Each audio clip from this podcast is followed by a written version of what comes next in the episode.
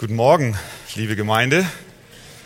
Guten Morgen auch liebe Freunde und Gäste.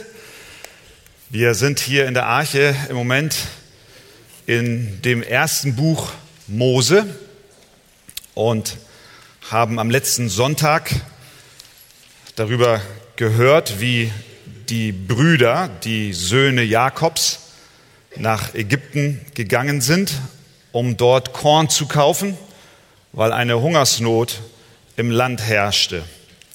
Und sie kamen zurück zu ihrem Vater und da geht heute das Kapitel 43 los und ich lade euch ein, dass ihr mit mir zusammen aufsteht und wir schlagen auf 1.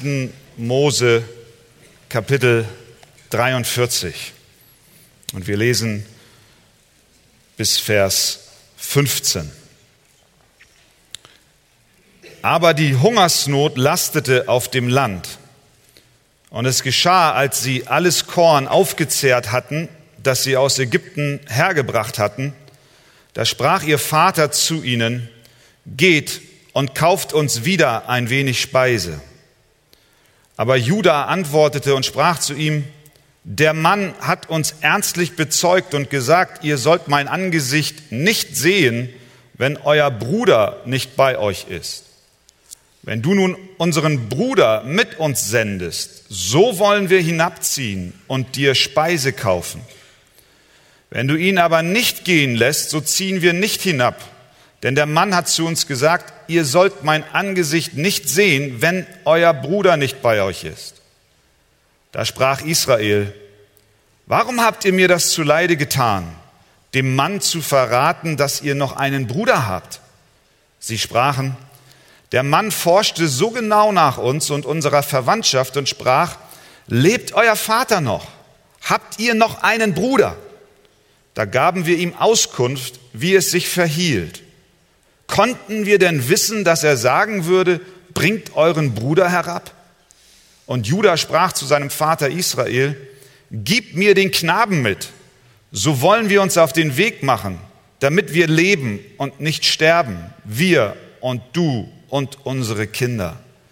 Ich will für ihn bürgen, von meiner Hand sollst du ihn fordern. Wenn ich ihn dir nicht wiederbringe und ihn vor dein Angesicht stelle, so will ich die Schuld tragen vor dir mein ganzes Leben lang. Wenn wir nicht gezögert hätten, so wären wir gewiss jetzt schon zweimal zurückgekehrt. Da sprach ihr Vater Israel zu ihnen, wenn es denn doch sein muss, dann macht es so. Nehmt in eure Säcke von den berühmtesten Erzeugnissen des Landes und bringt sie dem Mann als Geschenk ein wenig Balsam, ein wenig Honig, Tragerkant und Ladanum, Pistazien und Mandeln. Nehmt auch den doppelten Betrag Geld mit euch und erstattet das zurückerhaltene Geld, das oben in euren Säcken war, eigenhändig wieder. Vielleicht war es ein Versehen. Und nehmt euren Bruder mit. Macht euch auf und kehrt zu dem Mann zurück. Und Gott der Allmächtige gebe euch Barmherzigkeit vor dem Mann, dass er euch euren anderen Bruder wieder mitgibt und Benjamin. Ich aber, wenn ich doch der Kinder beraubt sein soll, so sei ich ihrer beraubt. Da nahmen die Männer dieses Geschenk und doppelt so viel Geld mit sich und auch Benjamin, und sie machten sich auf und reisten hinab nach Ägypten und traten vor Josef. Amen. Nehmt gerne Platz. Die Brüder waren in Ägypten, kauften Korn aufgrund einer großen Hungersnot. Josef hatte einen großen Vorrat dort angelegt. Simeon mussten sie allerdings im Gefängnis in Ägypten zurücklassen, weil Josef, der nun Kanzler in Ägypten geworden war, diesen Simeon als eine Geisel zurückbehielt. Denn er wollte, dass die ganze Familie zum echten Frieden und zur Befreiung von ihrer Schuld findet. Und wir haben am letzten Sonntag darüber gehört, dass auf dieser ersten Reise der Brüder nach Ägypten in ihrem Herzen ein Prozess der Veränderung begonnen hatte. Sie spürten dort, als sie vor Josef traten und nicht wussten, dass es ihr Bruder ist, den sie damals verkauften, sie spürten, dass sie mit ihrer Schuld, die sie auf sich genommen haben, bei Gott nicht durchkommen würden. Zuerst verneigten sie sich vor diesem Kanzler Ägyptens, der ihr Bruder war, aber sie ihn nicht erkannten und sie stellten sich selbst dar als ganz feine und gerechte Männer. Und als Josef sie dann in Gewahrsam nahm, drei Tage lang einsperrte, kamen sie zu sich und sprachen zum ersten Mal nach 20 Jahren von einer Schuld, die sie auf sich geladen hatten. Aber hier in Kapitel 43 und auch in den folgenden Kapiteln sehen wir, dass Gott noch nicht am Ende war mit ihnen. Sie waren noch nicht ganz an dem Punkt gekommen, wo sie wirkliche Buße und wirklich reinen Tisch machten mit dem, was sie zuvor getan haben. Denn sie kehren zurück zu Jakob, ihrem Vater, und sie berichten ihm ganz genau, was dort in Ägypten geschehen war aber von ihrer Schuld und ihrem Verbrechen, das sie an ihrem Bruder begangen haben, sagen sie kein Wort. Aber Gott hörte nicht auf, an ihnen zu arbeiten. Denn der in euch angefangen hat, das gute Werk, der wird es auch vollenden bis an den Tag Christi Jesu. Gott macht keine halben Sachen, weder bei den Brüdern noch bei uns. Wir haben am letzten Sonntag nach meinem Finden sehr stark die Gegenwart Gottes gespürt hier im Gottesdienst und der Heilige Geist hat, hat gewirkt. Und viele von uns haben sich in den Brüdern wiedererkannt die 20 Jahre lang diese große Sünde mit sich herumschleppten. Und vielleicht warst du auch innerlich angesprochen und hast gesagt, ja, ich, ich bin auch schuldig vor Gott. Aber als das Amen hier in der Kirche gesagt wurde, standst du auf, bist gegangen und hast nicht wirklich die Sache konsequent bis zum Ende verfolgt, nicht wirklich reinen Tisch vor Gott und vor den Menschen gemacht, an denen du dich versündigt hast. Aber Gott, der das gute Werk angefangen hat, der wird es vollenden und er geht uns auch an diesem Morgen nach, so wie er es hier bei den Brüdern in Kapitel 43 auch tat. Aber nicht nur allein die Brüder brauchten eine Veränderung, sondern auch Jakob. Und darauf ist der Fokus dieses 43. Kapitels nun. Jakob war verbittert, tief enttäuscht. Sein Lieblingssohn Josef wurde für tot gehalten. Nun kommen die Brüder zurück und bringen Simeon, einen anderen Sohn von ihm, nicht wieder mit sich, sondern der ist irgendwo in Ägypten in einem Gefängnis er konnte und er wollte seinen Söhnen nicht trauen und nun sagen die ihm auch noch, wir müssen Simeon loslösen, indem wir Benjamin mitnehmen. Der zweite Sohn seiner geliebten Frau Rahel.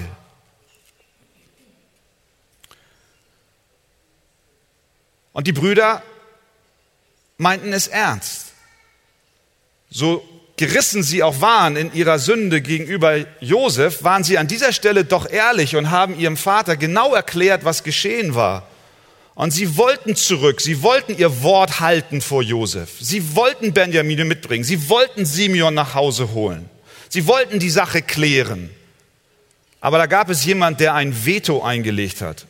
Und das war der alte Patriarch Jakob. Er sagte in Vers 38 des 42. Kapitels, mein Sohn Benjamin, der soll nicht mit euch herabziehen.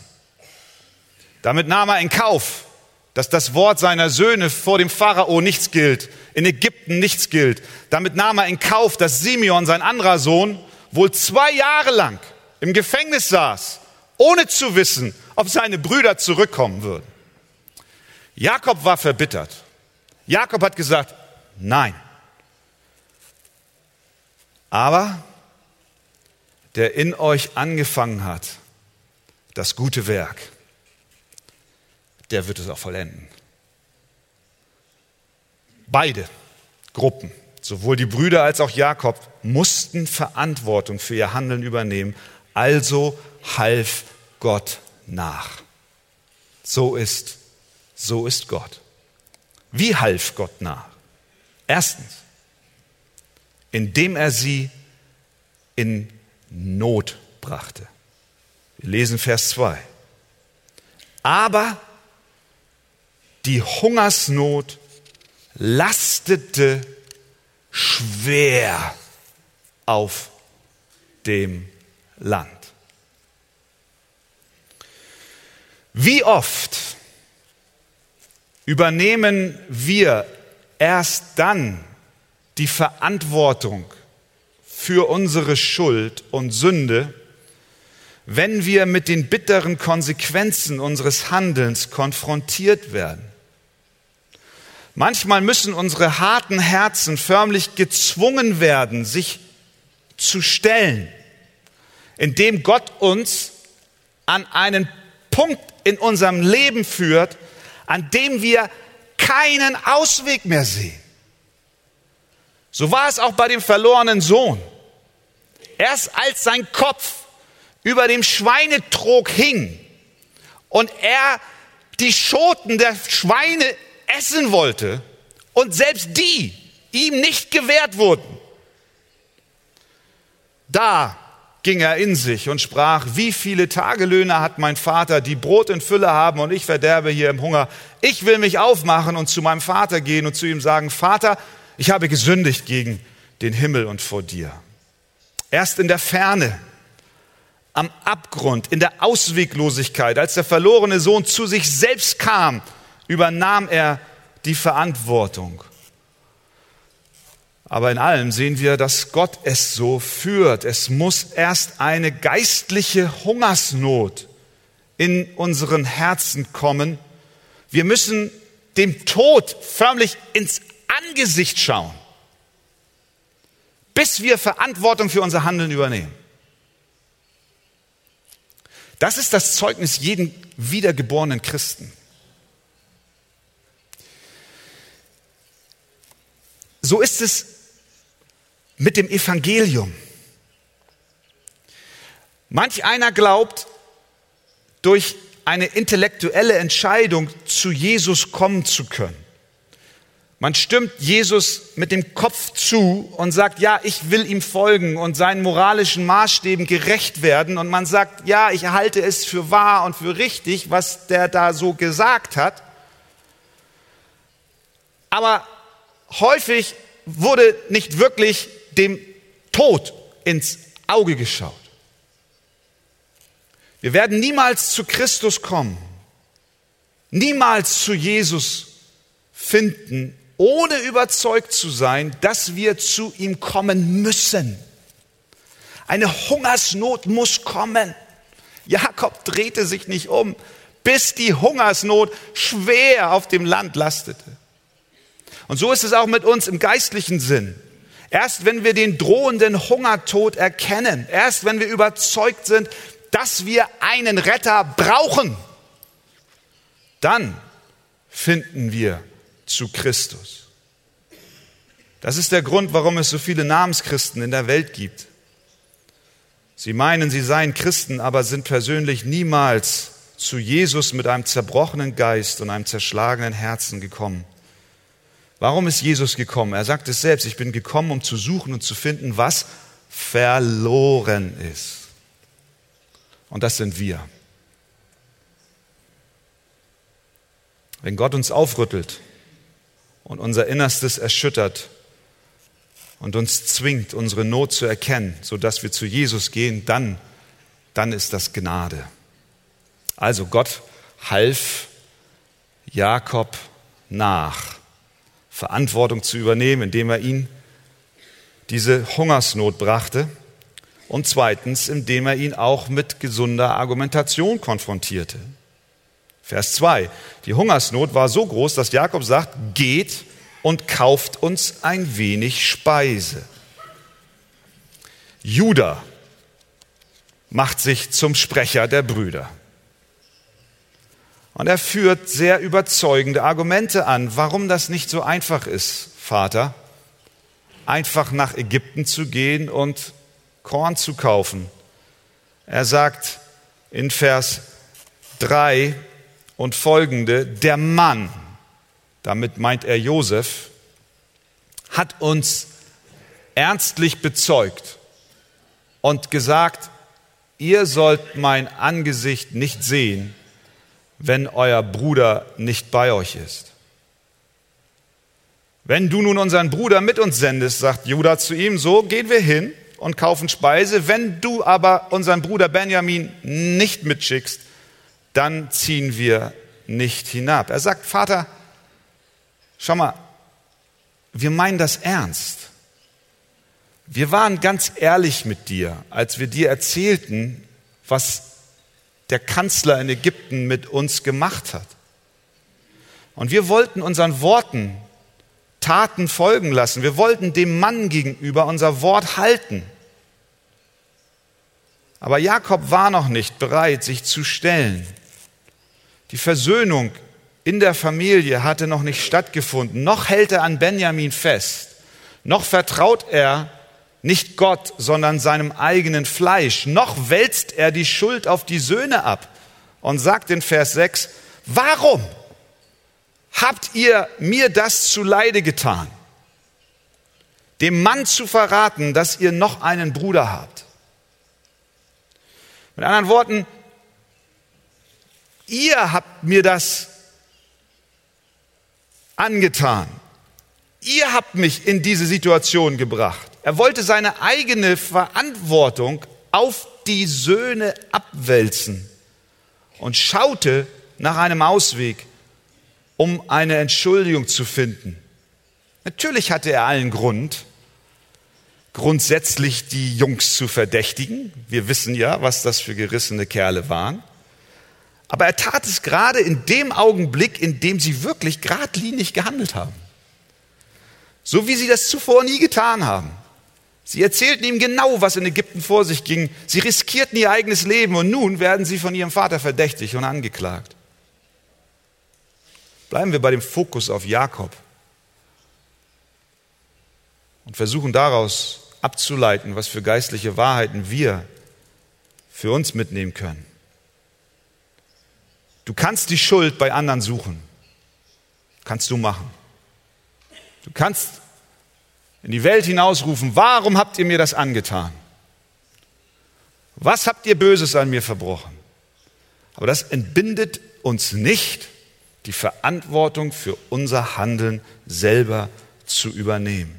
Jakob, du kannst die Schuld bei den Jungs suchen, du kannst diese bösen Tage herauszögern, aber am Ende musst du dich den Tatsachen stellen, und Judah sagt, gib mir in Vers 8 den Knaben mit. So wollen wir uns auf den Weg machen, damit wir leben und nicht sterben. Wir und du und unsere Kinder. Es hat keinen Sinn, Jakob, Benjamin festzuhalten. Wir werden am Ende alle sterben. Wenn du dich nicht stellst, dem Rufen Gottes nachgibst, dann wird dich auch hierin deine Schuld einholen. Und dann finden wir eine wunderbare Lösung aus diesem Dilemma. Judah sagt in Vers 9, ich will für ihn bürgen.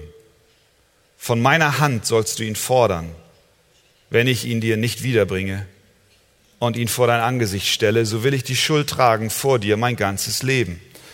Judah geht noch einen Schritt weiter. Er sagt, Vater, du musst uns Benjamin mitgeben, sonst werden wir alle sterben. Und Vater, als Sicherheit stelle ich mich als Bürger selber zur Verfügung. Es war ein schwacher Bürger, ein menschlicher, ein fehlbarer Bürger.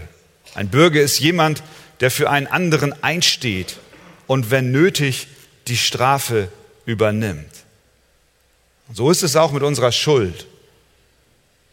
Wir stecken im Dilemma, so wie Jakob. Die Schwere der Last unserer Sünde und ihre Folgen erdrücken uns. Entweder wir tun Buße oder wir müssen die Schuld und die Last auf unseren eigenen Rücken tragen. Entweder wird die Schuld auf Christus unseren Bürgen gelegt oder auf uns. Aber Jesus lädt uns freundlich ein und sagt, kommt her zu mir alle, die ihr mühselig und beladen seid.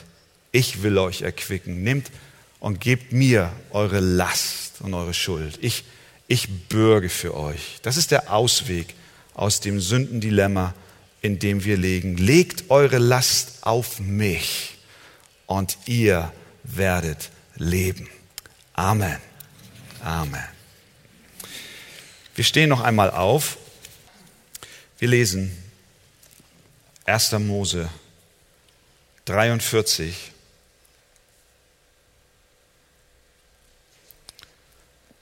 von Vers 14 bis 15 und dann von 29 bis 34. 1. Mose 43 ab Vers 14. Und Gott, der Allmächtige, gebe euch Barmherzigkeit vor dem Mann, dass er euch euren anderen Bruder wieder mitgibt und Benjamin. Ich aber, wenn ich doch der Kinder beraubt sein soll, so sei ich ihrer beraubt. Da nahmen die Männer dieses Geschenk und doppelt so viel Geld mit sich und auch Benjamin und sie machten sich auf und reisten hinab nach Ägypten und traten vor Josef. Und ab Vers 29. Als er aber seine Augen erhob, das ist Josef, und seinen Bruder Benjamin sah, den Sohn seiner Mutter, fragte er, ist das euer jüngster Bruder, von dem ihr mir gesprochen habt? Und er sprach, Gott sei dir gnädig, mein Sohn. Danach aber zog sich Josef zurück, denn sein Innerstes war aufgewühlt wegen seines Bruders. Und er suchte einen Ort auf, wo er weinen konnte, und ging in sein Gemach und weinte dort. Dann aber wusch er sein Angesicht, ging hinaus, überwand sich und sprach, sprach, tragt das Essen auf. Und man trug ihm besonders auf und ihnen besonders und ebenso den Ägyptern, die mit ihm aßen besonders, denn die Ägypter dürfen nicht mit den Hebräern zusammen essen, denn das ist für die Ägypter ein Gräuel. Und sie saßen vor ihm, der Erstgeborene zu oberst und der Jüngste zu unterst. Und die Männer schauten einander verwundert an. Und man trug ihnen besondere Gerichte von dem auf, was vor seinem Angesicht gestanden hatte. Das besondere Gericht für Benjamin aber war fünfmal größer als die besonderen Gerichte von ihnen allen. Und sie tranken und wurden fröhlich mit ihm. Amen. Nehmt gerne Platz.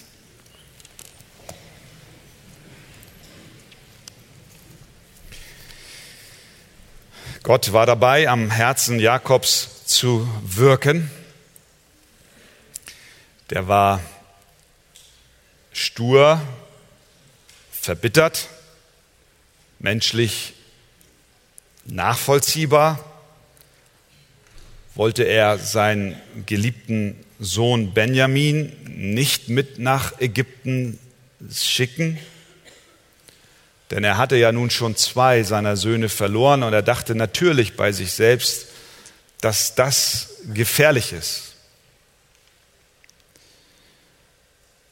So war er in diesem Dilemma und entschied sich zwei Jahre lang, die Söhne von der Reise nach Ägypten abzuhalten. Dabei nahm er in Kauf, dass der Ruf der Söhne vor dem Kanzler in Ägypten ruiniert ist. Er nahm auch in Kauf, dass sein Sohn Simeon dort im Gefängnis sitzt ohne Hoffnung auf Befreiung. Aber Gott war am Arbeiten, benutzte verschiedene Dinge, um Jakob zu formen und ihn bereit zu machen, den Wegen Gottes wirklich zu folgen. Jakob muss sich entscheiden. Und dazu gehört erstens, dass er loslässt. Es bricht in ihm diese alte, schmerzhafte Wunde auf, die er seit dem Verschwinden seines Lieblingssohnes Josef im Inneren hatte. Nach all den Jahren hielt er immer noch an Josef fest, was sich zeigt in der Art und Weise, wie er mit Benjamin umgeht. Als Josef für tot erklärt wurde, damals, vor 20 Jahren, kamen die Brüder mit diesem bunten Gewand, was zerrissen war und im Blut getränkt war, und haben gesagt, ein wildes Tier hat ihn umgebracht. Und die Wirklichkeit war eine andere. Er war nämlich schon längst auf dem Weg nach Ägypten in die Sklaverei. Und damals, in Kapitel 38, wird uns berichtet, wie Jakob darauf reagierte. Als seine Söhne und Töchter sich aufmachten, um ihn zu trösten, heißt es, er aber wollte sich nicht trösten lassen, sondern sprach, ich höre nicht auf zu trauern, bis ich zu meinem Sohn hinabgefahren bin ins Totenreich. So beweinte ihn sein Vater. Er hat gesagt, ich lass mich nicht trösten, erst wenn ich gestorben bin. Egal was die Familie ihm sagte und welchen Zuspruch sie für ihn hatte, egal was Gott zu ihm sagte, für ihn stand fest, ich will mich nicht trösten lassen.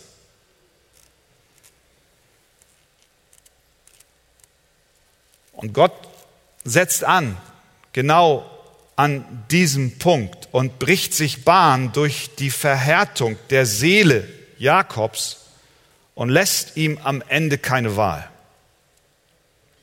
Um seinen verlorenen Sohn zu gewinnen, um Nahrung zu bekommen, muss die Reise zu Josef erfolgen. Um seinen verlorenen Sohn Josef zu gewinnen, muss er alle seine Söhne der sanften Obhut des himmlischen Vaters anbefehlen. Er muss alle loslassen. Es ist, als ob Gott zu ihm sagt, Jakob, du hältst an Josef fest, lass ihn los. Öffne mir dein Herz. Lass los. Vertraue mir. Halte dich an meinen Verheißungen fest. Der Patriarch muss dies lernen, indem er Benjamin ziehen lässt und Gott mehr vertraut als seinem eigenen Fleisch. Und tatsächlich, Jakob fängt an, loszulassen.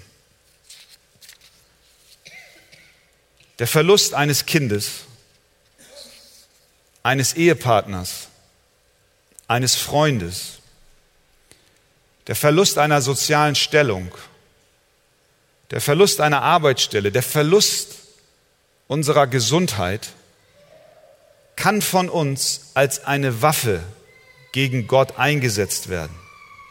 Und wir sagen mit Jakob, ich lasse mich nicht trösten. Mir ist zu viel geraubt worden. Es schmerzt zu sehr. Ich kann nicht vorwärts gehen.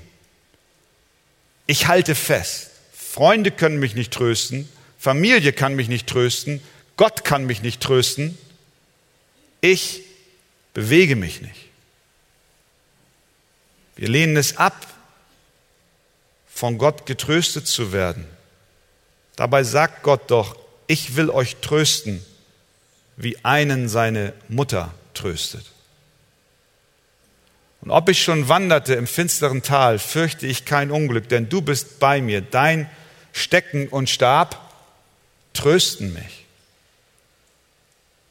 Gelobt sei Gott, der Vater unseres Herrn Jesus Christus, der Vater der Barmherzigkeit und Gott allen Trostes, der uns tröstet in all unserer Trübsal. Ich weiß nicht, woran du festhältst, aber hier sehen wir, dass ein Segen darauf liegt, wenn wir loslassen. Das ist das Erste, was wir an Veränderung in Jakob Leben sehen. Denn er sagt in Vers 13, nehmt euren Bruder mit euch, macht euch auf und kehrt zu dem Mann zurück. Das Zweite ist, was die Umkehr in Jakobs Leben an diesem Punkt angeht, dass er wieder gut macht. Er lenkt ein, er akzeptiert die Hand Gottes und er ist bereit, die Söhne nun zusammen mit Benjamin und dem Geld, das auf den Säcken lag, und noch mehr Geld dazu nach Ägypten zu senden. Und damit trifft er alle Vorbereitungen, die nötig sein könnten für jede Eventualität, die entstehen könnte. Es war ja nicht klar für sie. Die Brüder kamen zurück, sie kauften Korn und jeder bekam einen Sack mit und unterwegs machten sie den Sack auf und da war bei jedem dieser Geldbetrag wieder obendrauf. Und es war nicht klar, ist das eine, ein Fehler, der da unterlaufen wurde? War da jemand, ein Verräter bei den Ägyptern, der ihnen nun das Geld reingetan hat? Zwei Jahre lang waren sie nicht sicher, ob Josef und das Haus des Pharao diese Brüder als Betrüger wahrgenommen hat, weil sie eventuell irgendwie an Geld gekommen sind, das ihnen gar nicht zustand. Es musste wieder gut gemacht werden, es musste klargestellt werden, wie überhaupt die Umstände waren. Und so entscheidet Jakob sich, die Brüder zurückzuschicken und Geschenke mitzugeben, den doppelten Betrag Geld, damit das zurückerstattet wird, was oben auf den Säcken lag und obendrauf noch eine zusätzliche Gabe. Er handelt.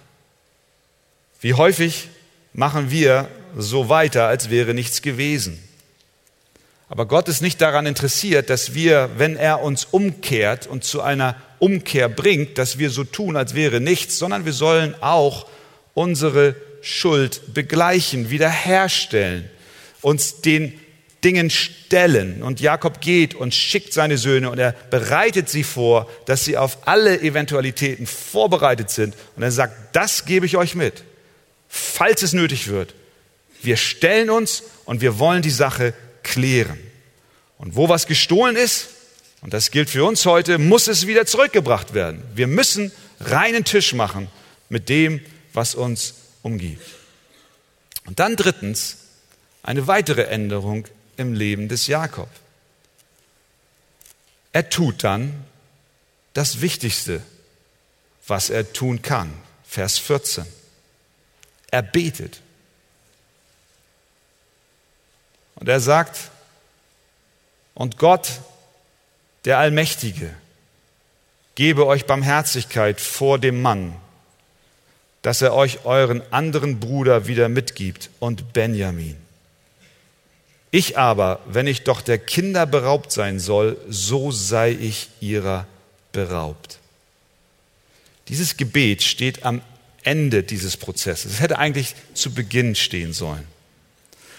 Eigentlich hätte er zu Beginn in seiner Not, als er nicht wusste, wie er sich entscheiden sollte, hätte er sich Gott zuwenden sollen und den Herrn anbeten sollen, ihn suchen sollen im Gebet. Er tut es, er tut es aber spät. Aber er tut es. Er sagt, um Gott, der Allmächtige, El Shaddai, der Allmächtige, der die Macht hat, dies alles gemäß seines Willens zu tun, der gebe euch Barmherzigkeit, der gehe mit euch. Wir sehen, wie Jakob diese Sache wirklich bereit ist, Gott anzuvertrauen. Er ist sich bewusst, ich lasse jetzt los. Ich gebe meine Söhne in die Hände des allmächtigen Gottes. El Shaddai, der Allmächtige, wird mit euch sein und mit euch gehen. Das wird auch deutlich in dem letzten Satz, den er dort sagt in Vers 14. Ich aber, wenn ich doch der Kinder beraubt sein soll, so sei ich ihrer beraubt. Das ist nicht Ausdruck einer Verzweiflung, auch nicht das Ergeben eines hin eines Schicksales. Nein, er sagt mit Esther, komme ich um, so komme ich um. Als Ausdruck des Vertrauens in Gott, er findet Ruhe und liefert sich vollkommen Gott aus. mögen wir es so erleben, dass wir loslassen und uns dem Allmächtigen anbefehlen. Und dann kommen die Brüder nach Ägypten, natürlich mit, mit großer Angst. Sie wissen nicht genau, wie werden sie jetzt in Empfang genommen. Sie fürchten sich, Vers 18.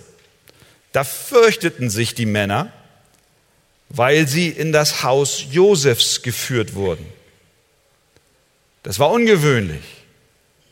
Benjamin wurde von Josef gesehen und er sprach zu seinem Verwalter, führe die Männer in mein Haus. Josef Herz muss, muss ganz schnell geschlagen haben. Sie kommen zurück.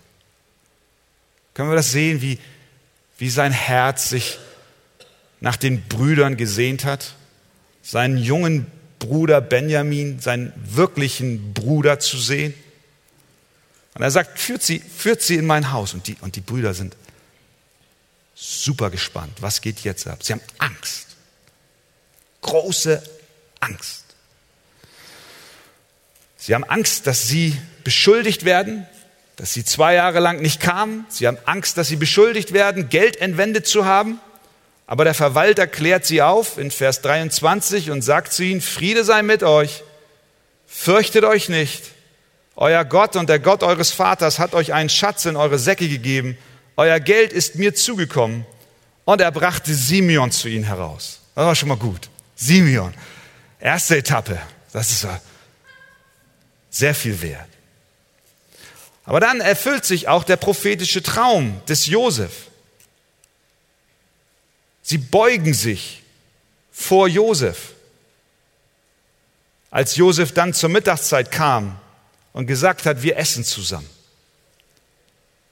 Und dann wird es ganz merkwürdig. Josef richtet ein großes Mahl aus.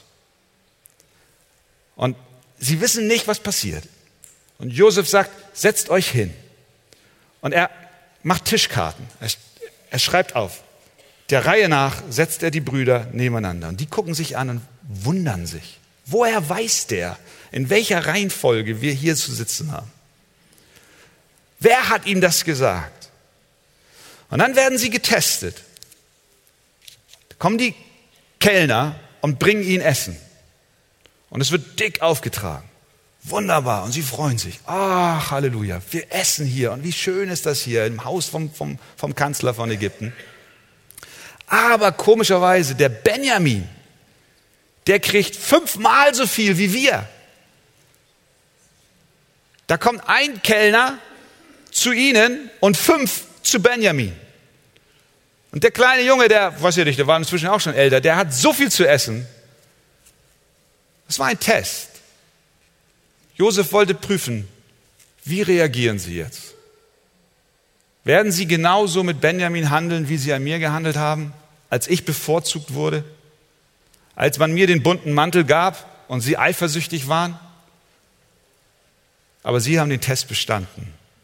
Wir sehen, dass Gott in seiner Gnade sehr, sehr viel an ihren Herzen schon getan hat. Und sie freuten sich und feierten zusammen. Vers 34. Und sie tranken und wurden fröhlich mit ihm. Worum geht es im Kern in dieser Episode dieser Geschichte. Ich glaube, es geht im Kern darum, dass wir verstehen, dass Gottes Gnade größer ist als unsere Sünde. Die Brüder mussten die Sache wieder gut machen. Sie mussten zu Josef zurückkehren. Jakob musste sich Gott stellen weil Gott nicht einfach über unsere Sünden hinwegsieht. Wir müssen alle vor Gott erscheinen, uns vor seiner Gerechtigkeit und an den Punkt gelangen, an dem wir überzeugt sind, dass wir ihn brauchen für unsere Rettung. Wir müssen zu Josef gehen. Wir müssen und nur dort können wir Korn bekommen.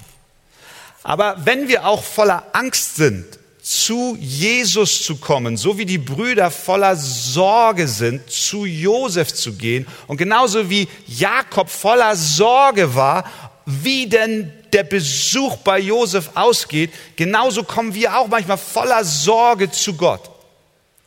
Wird seine Gnade und Barmherzigkeit größer sein als meine Schuld? Und vielleicht bist du auch an einem Punkt in deinem Leben und sagst, ich weiß nicht, ob ich wirklich kommen kann, ob ich wirklich vor das Angesicht Jesu treten kann, ob ich ihm meine Schuld wirklich darlegen kann, ob das, was ich bringe, überhaupt genug ist. Und wir sehen hier, dass Josef als ein Bild auf Jesus Christus anders reagiert, als wie die Brüder es verdient hätten. Er hätte sie bestrafen können, er hätte Rache üben können, er hätte Gerechtigkeit walten lassen können. Aber er handelt ganz anders, als wie sie es verdient haben. Er lädt sie ein zu einem Fest. Er gibt ihnen Simeon frei. Er lässt ihnen mitteilen, dass das Geld auf dem Sack ein Geschenk war. Und er sagt, kommt, lasst uns zusammen feiern. Jakob fürchtete sich, dass der Gehorsam Gott gegenüber seinen Sohn am Ende unwiderruflich verloren gehen lassen würde. Und somit auch das Leben des Benjamin. Und nun sehen die Brüder mit ihren eigenen Augen, wie gnädig der Herr zu ihnen ist. Alle ihre Sorgen waren unbegründet. Sie fühlten tief in ihrem Inneren eine Sorge, aber das war falsch. Gott war gnädig mit ihnen. Und das ist das Zeugnis von einem jedem Christen. Esra sagt, du Herr hast, weil du unser Gott bist, uns mehr verschont, als es unsere Missetaten verdienten und hast uns so viele Entkommene geschenkt. Gott geht mit uns anders um, als wir, wir es verdient haben. Und so führt uns auch diese Episode zu Jesus Christus, unserem Retter. Sie führt uns zu Gott, der seinen Sohn sandte, um unsere Sünden zu tragen. Unsere Sünden, die wir niemals selber hätten tragen können. Wir werden von Gott gerufen, zu ihm zu kommen und zu einem Fest eingeladen, einem Fest der Gnade Gottes, ein Fest der Versöhnung. Wir dürfen zu Jesus kommen und er nimmt uns auf und feiert mit uns. Möge das in unsere Herzen tief hineinfallen. Amen. Amen.